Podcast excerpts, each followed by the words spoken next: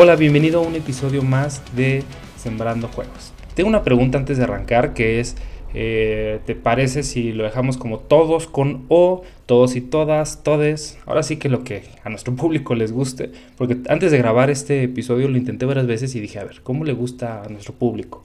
Todos generalizando, todos y todas, todes, que es algo que está arrancando y a mí se me hace curioso, pero naturalmente me gustaría que el público no lo diga, no estoy acostumbrado a mí. Estoy acostumbrado siempre a decir todos.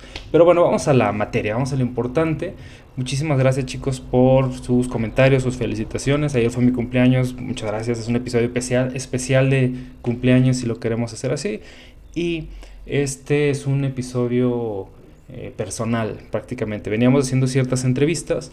Ha sido eh, complicado para nuestros invitados grabar por compromisos con Kickstarter o producciones o, cosas personales. Entonces, antes de continuar con el siguiente invitado, quise hacer un especial, una cápsula aparte con el tema del crunch.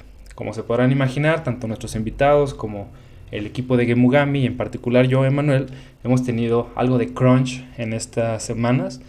Tenemos fechas de entrega, no las hemos cumplido y es parte de lo que queremos platicar contigo y pues quédate para ver más detalle. La próxima media hora aproximadamente te platicaré cómo, hemos vivido esta parte del crunch, algunas ideas, algunas conclusiones.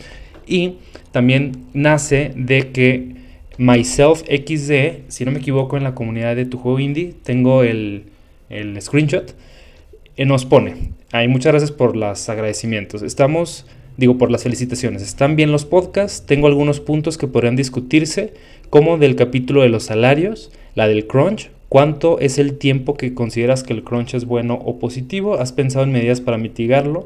El caso que mencionas que estuviste en crunch, si todo fue pérdida, ¿cómo compensaron ese crunch a los colaboradores? Son preguntas muy, muy, muy buenas, ya sea tú un colaborador, o sea, un empleado probablemente, o algún miembro de un equipo jovista, o seas un líder de producción, o seas el dueño de la empresa, o seas el cliente, todos los que están involucrados, o el público probablemente tienes un Kickstarter y el juego no sale en la fecha que se comprometieron y tú ya pagaste, o incluso el juego nunca sale y perdiste el dinero. O sea, en toda la escala de, en todos los puntos donde puede haber la producción, se puede experimentar el crunch de formas diferentes. Y en este momento lo estamos viendo, ¿no? Eh, dentro de Game Mugame posiblemente ya sepas de que en junio, en aproximadamente 10 días, sale nuestra campaña de Kickstarter, que si te interesa ese tipo de juegos, te invitamos, después te voy a dar más información.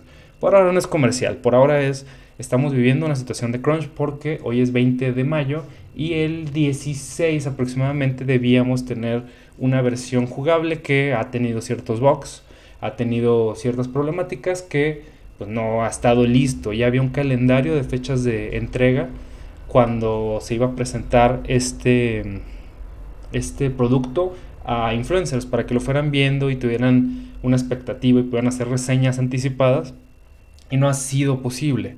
También hemos tenido diferentes tipos de, de problemas, como que los calendarios que habíamos propuesto al inicio en su momento se veían razonables la cierta persona entregó algunas cosas, o sea, no voy a acusar a, nadie, todos nos hemos equivocado en el proceso, incluyéndome a mí, pero vamos a decir un ejemplo, cierta persona, cierto programador dijo que estaba cierta parte y cuando el equipo de calidad lo revisa, se da cuenta una semana después que la expectativa de calidad no era la misma y después vas yendo para atrás y vas viendo un montón de problemas, ¿no? Por ejemplo, que eh, lo que entendió el programador era lo adecuado, lo implementó adecuadamente, sin embargo el diseñador no pasó correctamente la expectativa y después nos dimos cuenta que el diseñador había interpretado mal algunas reglas, etcétera, etcétera, etcétera. Son ejemplos eh, basados en la realidad, no estoy yéndome en concreto a acusar a nadie, pero se hace una cadena de equivocación en donde todas las personas involucradas en la, en la producción van acumulando una serie de errores o de malas interpretaciones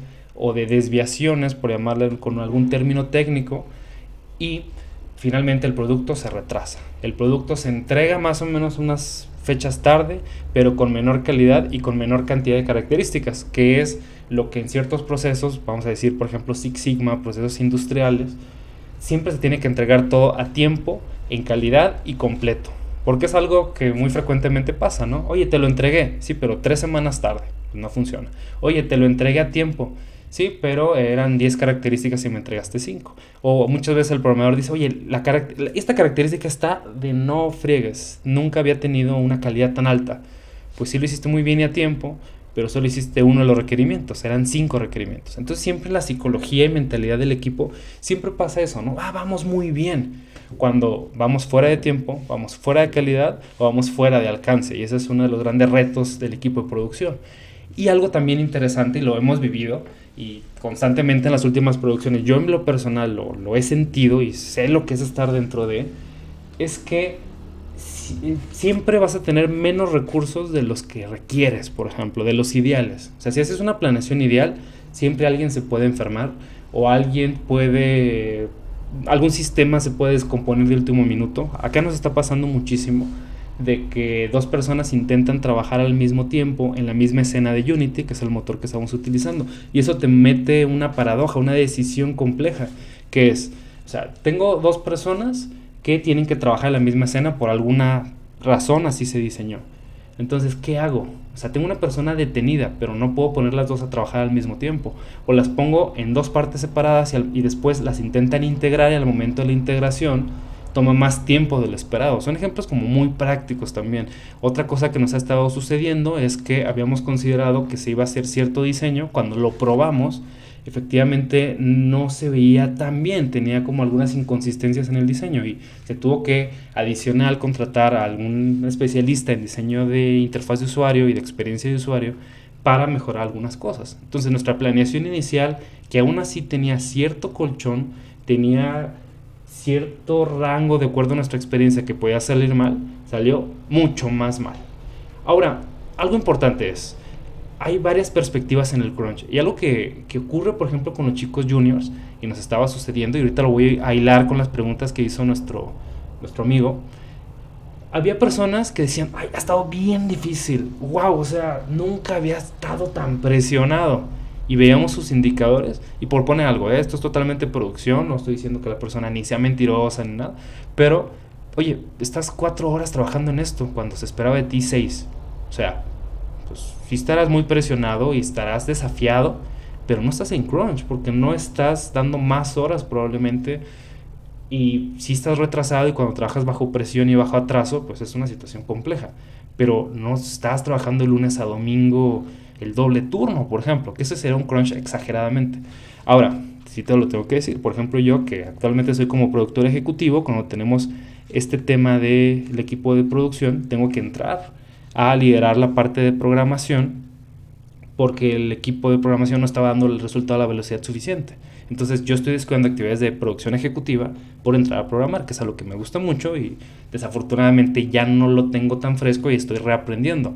Sin embargo, los veintitantos años de experiencia pues, me están sirviendo para acelerar esa velocidad de aprendizaje con el motor Unity y también a dar ciertas guías al equipo de buenas prácticas que me ha tocado aprender. Sin embargo, la producción no está organizada. De hecho, fue algo que hoy platiqué con el equipo. Oigan, chicos, pues ya tuvimos dos semanas de modo locura. O sea, sin un orden, sin una estructura, sin un backlog. Simplemente haciendo por cumplir con algunas fechas de entrega. Hoy en la mañana tuvimos una entrega importante y se tomó la decisión de no estar tan apresurados y extender un poco las fechas de revisión con los influencers. Sin embargo, el proyecto sigue atrasado. Y algo que también es muy curioso, y estoy dando como una serie de anécdotas que me han ocurrido a lo largo de varios años que llevo dedicándome a las producciones, es que no es válido ni es justo, por decirlo así, que las personas nuevas se hagan responsables de los retrasos del equipo. Porque me pasa muchísimo en algunas producciones donde, oigan equipo, vamos tres semanas, nos vamos tres meses atrasados, vamos un año atrasados y acabas de meter una persona nueva y, y, esta persona, pues, oye, espérame, ¿a qué me metiste, no? Y es algo que yo siempre trabajaba con el equipo comercial, por ejemplo. Oigan, sí, el proyecto va un año atrasado, pero la célula actual de trabajo tiene tres meses. Ellos tienen que partir desde, cierto, desde cierta forma, desde cierta eh, expectativa o exigencia. Pero eso sí, si esta célula se retrasa, sí va a ser responsabilidad de ellos. Ahora, hay un tema muy como global, que es el ownership. Es quién va a ser el dueño, el propietario, el responsable de eh, que este producto se lleve a cabo. ¿Quién va a ser el responsable, por decirlo algún adjetivo, de que esta producción se haga a tiempo? Y eso es algo que nos falta mucho en las producciones mexicanas. personas líderes, personas que empujen, personas que generen más soluciones que problemas. Y eso desafortunadamente es complicado de encontrar y probablemente en este equipo nos ocurra, ¿no? La capacidad de resolver problemas nos ha excedido y es más fácil crear nuevos problemas. Y no menciono a nadie en particular. Y es algo que se esperaba. Es un equipo joven, es la primera vez que trabajaba juntos. Hay unos que llevan una producción por primera vez bajo ciertas metodologías. Es la primera vez que trabajan con distanciamiento o a remoto o, o ¿cómo se dice? de forma distribuida o de forma remota por situaciones obvias, porque es la decisión que tomamos para nuestro estudio, porque la situación global no nos permite juntarnos físicamente y estamos retados y aprendiendo. Y eso lo conecto con una de las preguntas que nos hacen. Entonces, ¿cómo le hacemos? ¿Cómo pagamos si tenemos esta variabilidad, esta incertidumbre, si no sabemos nosotros como líderes del estudio no sabemos si la persona va a poder cumplir o no. O imagínate, tú si tuvieras un estudio de dos, tres personas en un garage y estás haciendo cosas con tus amigos, ¿cómo le haces para empezar a hacer un juego donde no sabes cómo lo vas a hacer porque nunca lo has hecho? No es una industria de la construcción o probablemente de la salud, que los procesos es repetirlos, sino que cada vez que haces una propuesta nueva, un diseño nuevo, te estás enfrentando a, a una experimentación entonces, ¿cómo haces predecible un modelo experimental? Y eso es uno de los grandes retos que tenemos en Gemugami Laboratorio. Es lo que queremos vivir y experimentar. Y a mí me encanta esta parte. O sea, muy seguramente no vas a poder lograr el resultado. La posibilidad de éxito es baja. Y aún así tienes que sobrevivir y hacer un negocio de esto y tienes que pagar sueldos.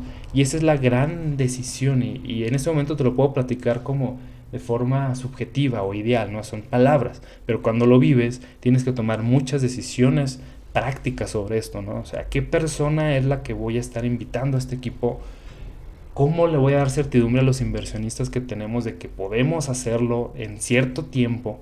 Y bueno, para no hacerlo tan, tan complejo, ahí te van ejemplos prácticos. Y voy a lo que menciona Myself, que es mmm, los salarios.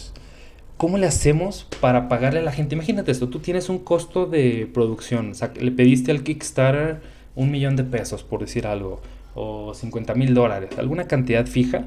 ¿Cómo le haces para tener fijos en un entorno tan variable? ¿Cómo le haces para que el inversionista, él te dé 50 mil dólares y tú le regreses en ventas 75 mil, por decir algún ejemplo? ¿O cómo le haces para que la gente em, trabaje contigo en condiciones eh, que ellos te van a pedir condiciones fijas. Por ejemplo, los programadores nos dicen, oye, yo requiero que me pagues mínimo 10 mil pesos al mes. Y la variabilidad es bronca tuya. Si yo me tardo, tú me tienes que pagar por mis equivocaciones y por mi aprendizaje. Nota muy importante, creo que hay varios modelos distintos. Lo dividiría en tres por el momento, ¿no? Número uno es los hobbyistas. Los hobbyistas pagan por aprender, los hobbyistas pagan por hacer su juego. Es como un jugador de algún deporte, fútbol, tenis, le paga el entrenador, paga el arbitraje y lo hace por su gusto, porque le da un placer emocional, personal hacerlo, pero no tiene que generar más dinero. También hablamos de los que hacen una producción por primera vez, quizás con que salgan tablas, es decir, con que igualen la cantidad que gastan y no pierdan demasiado dinero, se sienten bien y está bien. Para nuestra primera producción así estamos.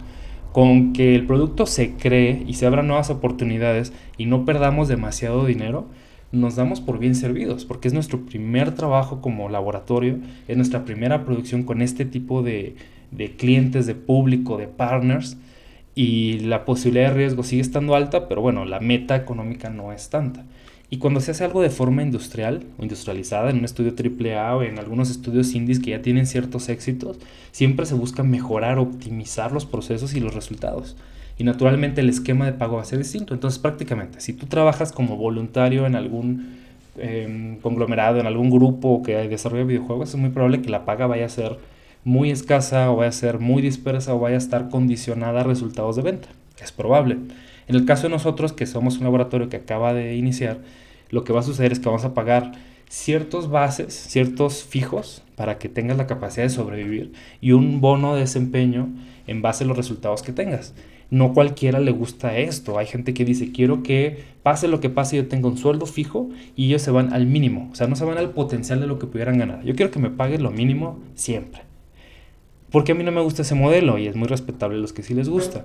No me gusta porque cuando tú tienes un sueldo fijo, tu resultado tiende a ser fijo o, o dices, yo gano 10 mil pesos, pues entonces voy a trabajar por lo que valga 10 mil pesos. Pero nuestra mente, nuestro cerebro siempre se va condicionando a cuál es el mínimo esfuerzo que tengo que hacer para estos 10 mil pesos. Y siempre intentas truquear al sistema para hacer lo mínimo posible. Y es donde yo veo con mis ojos en múltiples esquemas, en múltiples organizaciones, cómo eh, se va haciendo esa cultura del mínimo esfuerzo y me pongo a vender productos de belleza en mi tiempo libre o busco cómo salirme a juntas que no aportan mucho.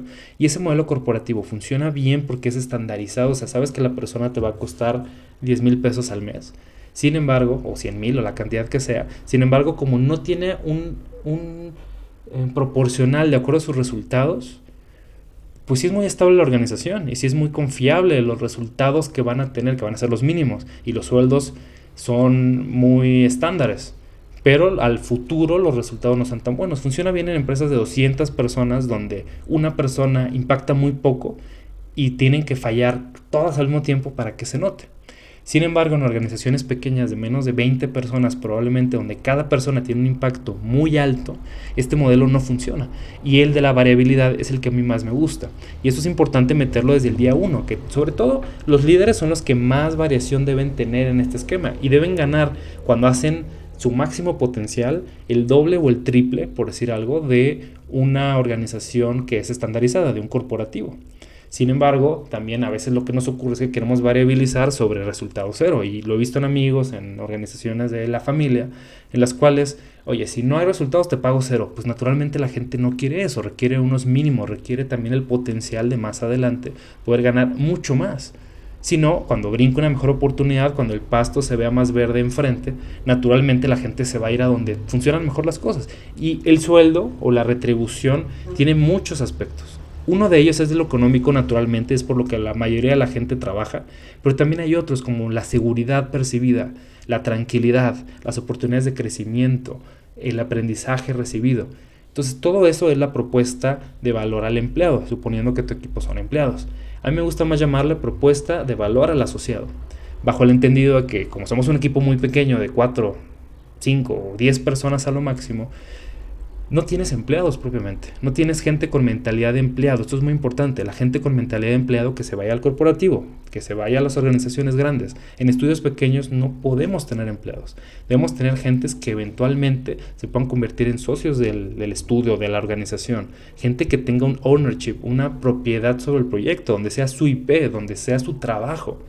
Y naturalmente esto es complicado en ciertas culturas como las latinas o las mexicanas, pero a mí me ha funcionado muy bien trabajando con extranjeros.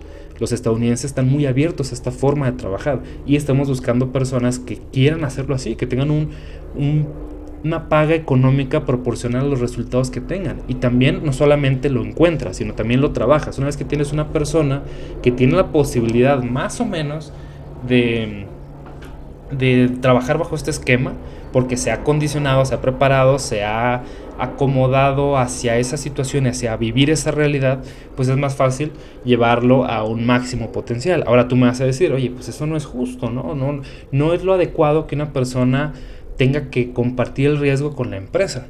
Como les digo, eso es una mentalidad más de empresas grandes, de empresas gubernamentales, y si hay personas que puedan buscar ese esquema y que puedan ganar más conforme sus resultados sean mejores. Sin embargo, es un porcentaje muy pequeño de la población y pues hay que trabajar duro para encontrar ese tipo de personas. Que como te comento, más que un empleado y una relación laboral donde te pagan por tu tiempo, es una relación contractual de socios donde te pagan por tus resultados y el valor que aportas a la empresa. Y eso pues, es algo, podamos decir, nuevo.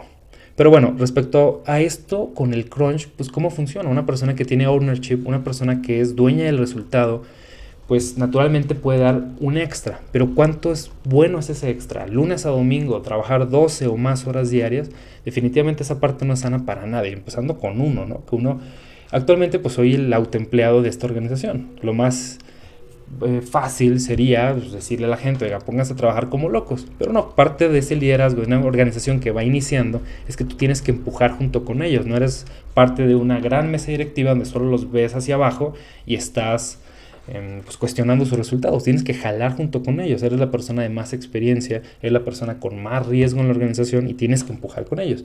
No es para todos, hay gente que no quiere eso. Pero creo que la mayoría de los líderes de estudios pequeños tienen que hacer eso. O sea, son necesarios para la organización. Parte del valor de la organización es que estén ellos mientras encuentran a mejores personas y van pudiendo contratar a mejores personas que ellos, el famoso dilema del fundador, que es un tema que tengo pendiente en este podcast hablar, que es el de los ciclos organizacionales. Tuve una llamada en el grupo de tu juego indie de Patreon, te invito a que si te gusta ese, ese tema, patrocines ahí en Patreon y vas a poderte unir a, este grupo. Estamos platicando con personas de distintos orígenes, que trabajan en distintas cosas. Incluso hay unos que trabajan en EA, en producción, hay personas que trabajan en estudios independientes. Y ese es uno de los grandes retos o dilemas, ¿no? O sea, ¿yo qué quiero ser? ¿Quiero ser un fundador? ¿Quiero ser un líder? ¿Quiero ser un seguidor? ¿Quiero ser un empresario? ¿Cómo hago algo que me llena y al mismo tiempo que me llena emocionalmente me da dinero? Pero bueno, ese es otro tema, lo estoy mezclando. Pero en concreto Gemugami, porque estoy dándote un ejemplo muy concreto en este caso, en, mi caso, cómo Gemugami está haciendo esa parte del crunch. Como te digo, yo estoy de lunes a domingo trabajando muchas más horas y en este momento tengo un acuerdo con mi esposa. Oye, estoy en un momento de mucho trabajo, posiblemente en junio se tranquilice, pero ahora tenemos que cumplir la fecha en junio. Y también hay otras cosas, también muy, muy importantes. Nuestra gente tiene, bueno, la, la gente en general, pero también hay personas en Gemugami con las que estamos trabajando para mejorar eso tenemos la mentalidad de hacer una sola cosa al mismo tiempo. Y yo lo he dicho, no, no podemos hacer multitasking realmente, pero podemos tener la capacidad de delegar, de dejar cosas corriendo. Las dejas como en tu computadora, dejas compilando, te pones a hacer otra cosa y regresas. Imagínate que cuando tu computadora está compilando el proyecto, tú te pones a hacer nada. Pues naturalmente tu tiempo no es óptimo, tu tiempo no es lo mejor. Entonces, ¿qué es lo que pasa? Que debemos tener, sobre todo líderes, con la capacidad de ir multiplicando sus cadenas de atención a ver, esta persona está trabajando en esto, en seis horas regreso y veo su progreso. Esta otra persona está avanzando en cierto algoritmo, perfecto. Esta persona está trabada porque no tiene una especificación. Bueno, me pongo yo activamente a concentrarme en la especificación, pero ya dejaste otras personas a un lado que siguen trabajando y que no requieren de que les des instrucciones. Las personas más valiosas y para los que lo estamos entrenando es para que no tengan que tomar decisiones que no tengan que esperar decisiones de alguien más todo el tiempo, que puedan tomar sus propias decisiones. Pero ese es un proceso que es muy difícil de enseñar en lo, técnico. Tiene la gente que ir generando experiencia, ir generando conocimiento práctico. Y eso es algo que pues, es el santo grial o lo que todos buscamos, ¿no? Como tenemos gente la cual es muy confiable, desde el día uno. Pues no, eso no existe. Entonces, ¿cómo vamos encontrando la gente con la mayor confianza posible y los vamos creciendo hasta que dominan sus procesos y al mismo tiempo tienen la capacidad de pagarles? Eso es algo muy importante que ocurre en los estudios independientes. Siempre un emprendimiento, siempre un estudio indie va a arrancar con menos recursos, como lo mencioné, de los ideales, de los posibles. Pero es eso o nunca arrancar.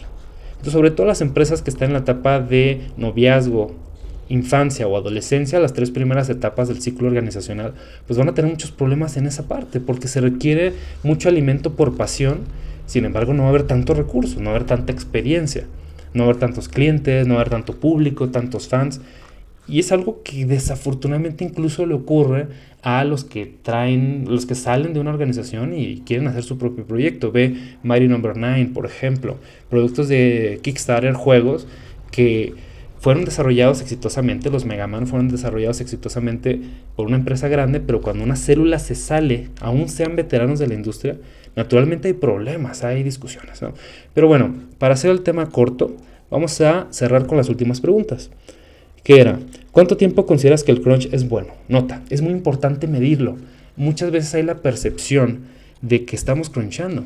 Entonces nosotros lo que tenemos son sistemas de autoevaluación del tiempo, donde es muy criticado, hay gente que dice, oye, me están monitoreando y me están espiando y violan mis derechos, etc. Nosotros tenemos un sistema donde voluntariamente te permite indicar, yo estoy trabajando de, voy a decir algo, de 10 a 6.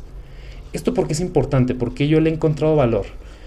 Porque incluso a mí, empezando por mí, muchas veces nos ponemos a divagar y nos perdemos en múltiples cosas que podemos estar haciendo a mí me ocurre, me pongo a hacer tres, cuatro proyectos al mismo tiempo, me pongo a dar clases en la universidad y me pongo a jugar, que me gusta mucho jugar como parte de mi trabajo. y realmente a cierto proyecto le dediqué tres horas de las seis, por ejemplo. Y entonces mi percepción de valor es yo como trabajo y sudo y hago muchas cosas, pero en realidad al, proyecto le estoy aportando muy poco. Entonces es muy importante que en tu equipo, especialmente si son pocos, especialmente si son juniors, midas exactamente cuánto tiempo y cuánto esfuerzo se está dedicando. El tiempo es una unidad abstracta, pero es la misma para todos. las horas son las mismas para todos, las fechas de entrega son las mismas, tanto para el público como para tu equipo de inversionistas, de socios, de equipo de trabajo, de producción, depende del rol que tú tengas. La fecha es el 23 de mayo y no se mueve. Sin embargo, eso son, simplemente es una fecha, es muy fácil, no se cumple el 23, no se entregó. Pero ¿qué pasa si se entrega el 23 algo? Debes tener entonces herramientas de la medición de la calidad. Por lo tanto, si tu equipo está dando las 6 horas productivas, que son las que nosotros trabajamos, todo tu equipo está al máximo, dando sus 6 horas, y aún así el equipo no está entregando, hay algún problema de capacidad. Todo tu equipo está entregando y al mismo tiempo está dedicándole el esfuerzo, incluso está trabajando 8, 10, 12 horas, pero no se está cumpliendo algo, entonces ahí naturalmente hay un crunch porque no se está avanzando.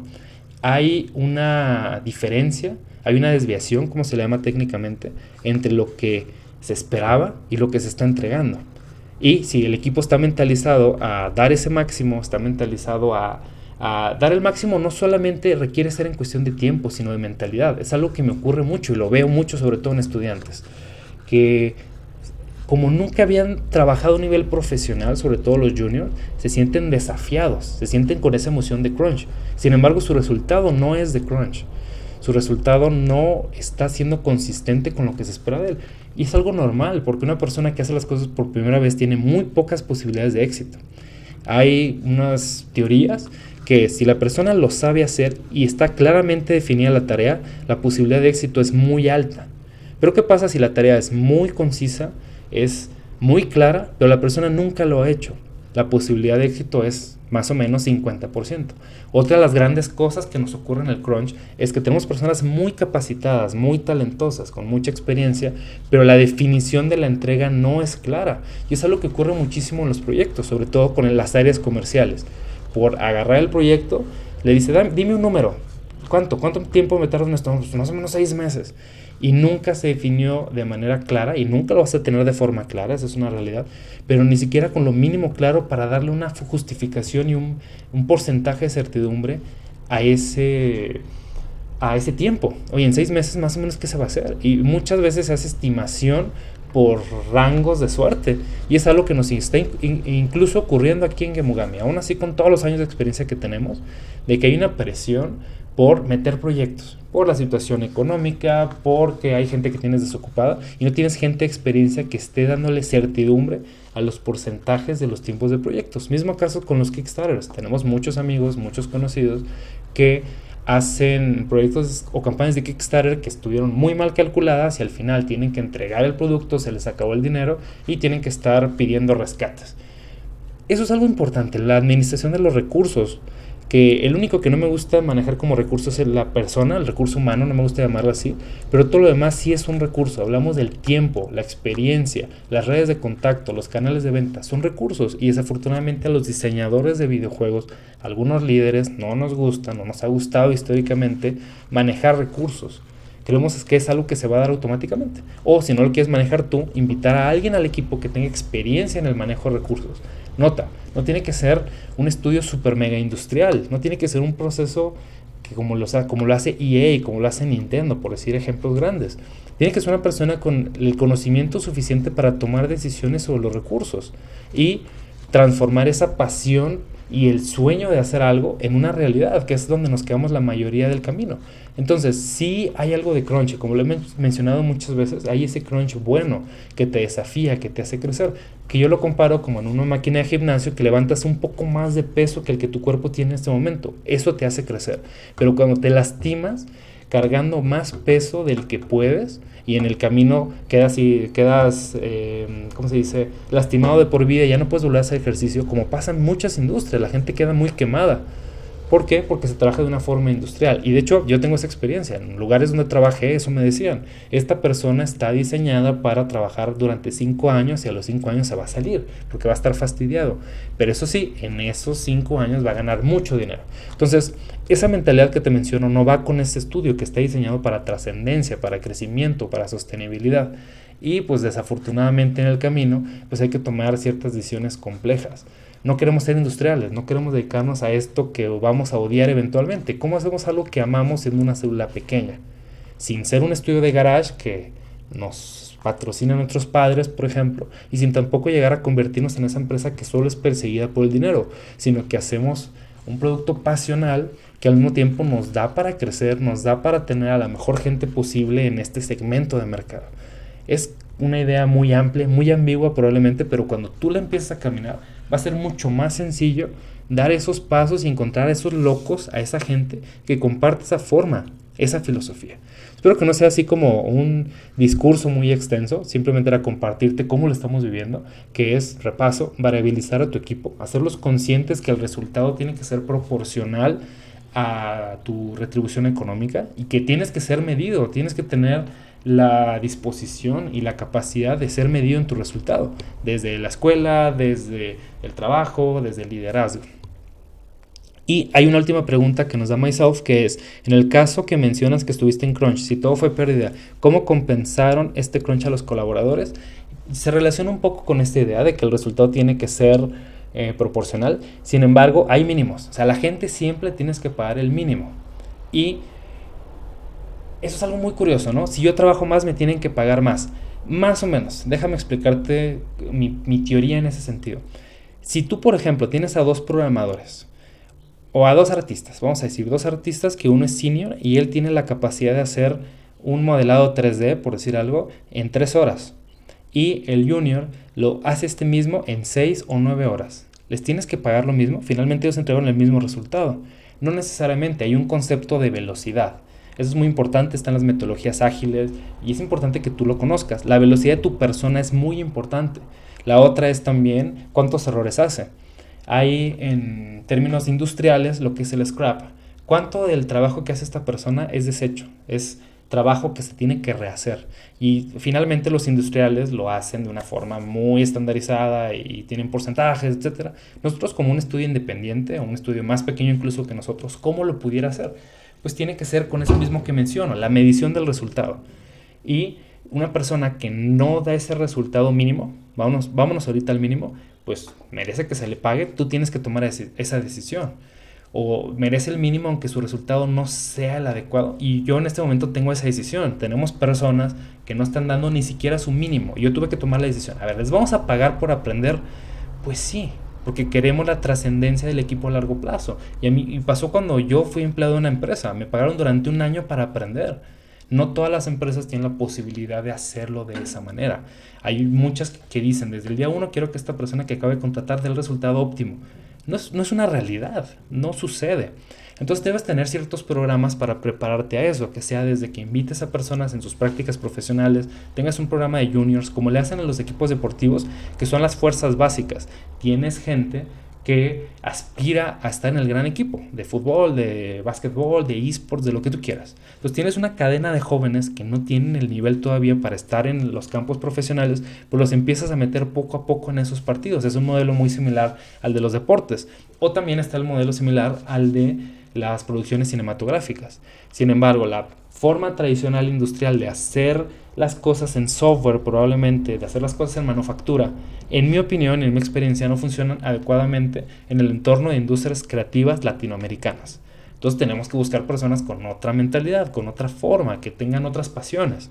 Algo que a mí me molesta mucho de la comunidad y la gente que quiere entrar con nosotros, y lo platiqué por ejemplo con, con David de Gametron, es que requerimos gente que esté en otro nivel, que esté en otra forma, en otra mentalidad. Y, por ejemplo, cuando viene una persona conmigo que dice, oye, yo no juego, pero quiero dedicarme a hacer juegos, me doy cuenta que su pasión no es hacer los juegos. Es más, quizás ni siquiera tiene esa pasión, quizás ni siquiera va a dar ese extra, nota. Ese límite entre dar el mínimo, dar lo justo, dar más y dar crunch, para mí esa es la separación. Siempre la gente tiene que dar más sin ser crunch. Ya cuando tienes una situación que te rompe, para mí ese es el crunch negativo y hablamos de semanas de 100 horas, hablamos de gente con miedo a perder su empleo, hablamos con gente sin compromiso. Cuando ya viene un sindicato que puede ser tanto para bien, para proteger los derechos de los trabajadores, pero también para mantener el status quo. Algo muy importante del status quo es mantener el estado de las cosas como están. Esta industria siempre está cambiando, las personas siempre tienen que estar cambiando, no podemos mantenernos como estamos. Siempre tenemos que mejorar en esa situación de Kaizen, mejora continua, y a mucha gente no le gusta. Y ni modo, al menos en Game Ugami siempre tienes que estar mejorando. Te tenemos que pagar por aprender, pero tú tienes que estar demostrando que estás aprendiendo, que estás creciendo. Y eso no solamente va a crecer en tu exigencia, sino va a crecer en tus resultados, va a crecer en tu mentalidad. Y bueno, es un tema muy largo y tiene muchísimas aristas, o sea, muchas formas, puntos de vista. Esta es una, solo quería compartirte hoy contigo cómo nos ha ido en Gemogami. Sí estamos desafiados, sí estamos preocupados por la fecha, pero también estamos entregando cierto resultado, también el equipo está creciendo, también nos estamos ganando la confianza de empresas extranjeras que están viniendo a hacer IP aquí con nosotros y estamos teniendo la oportunidad de exponer esas propiedades intelectuales en mercados internacionales y nos estamos desafiando en el momento. Nuestros músculos están estirando y están ejercitando y fortaleciendo sin lastimarlos, sin que la mentalidad de la gente se rompa, sin que tengan que ir al psicólogo porque están trabajando demasiado. Y al mismo tiempo estamos pasando una situación histórica que en un siglo no había ocurrido. Tenemos una de las crisis más importantes, tenemos una situación de salud, estamos rompiendo las formas que tradicionalmente veníamos trabajando. Entonces es un entorno VICA, voluble, eh, voluble de incertidumbre, de cambio constante, acelerado. Es una realidad. Sin embargo, requerimos gente que esté dispuesta a esa mentalidad. Y, y aquí sí es un tema discriminatorio incluso. Y la discriminación en este momento es algo muy duro. Y lo estoy platicando aquí contigo en el podcast y es muy probable que me digas, sí, pues estás mal, ¿no? Pero si hay un poco de discriminación o selección natural. Si no estás preparado para la realidad de la industria de videojuegos, es muy probable de que te discrimine la misma industria y te saque. Y ayer era la discusión. O sea, hay personas que a lo mejor nunca van a poder sacar en la industria. Es muy seguro, es muy probable. Hay gente que, que no tiene la capacidad de dar más. Sí, hay gente que no quiere estar en este entorno tan difícil y va a buscar alguna alternativa más tranquila. Sí, hay gente que no puede trabajar en un entorno de tanto estrés porque tiene un problema de salud. Sí, yo lo tengo. Yo lo mencioné en el primer episodio de esta temporada, que a mí el médico me prohibió meterme en entornos de estrés porque mi salud está en juego. Y aquí estoy. Y aquí estoy sin dormir y aquí estoy eh, pues presionado, ¿no? Entonces tienes que tomar ese tipo de decisiones. Las industrias pasionales como la de videojuegos, la creativa, la de cómics, requiere ciertos sacrificios. Pero yo te lo digo, nunca he sido más feliz.